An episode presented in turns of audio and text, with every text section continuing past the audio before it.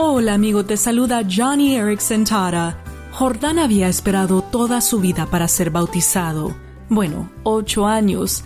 Pero para Jordán, este era su sueño y el día de su bautismo había llegado.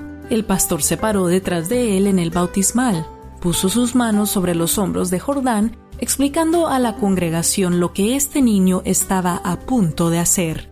Y Jordán apenas podía contener su emoción. El pastor comenzó, Te bautizo en el nombre del Padre, del Hijo y del...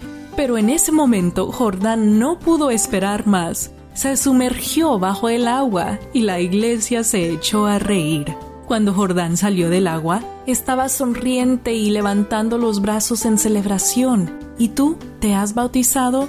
Si tu respuesta es no, como dice Hechos capítulo 22, ¿qué estás esperando? Levántate y bautízate.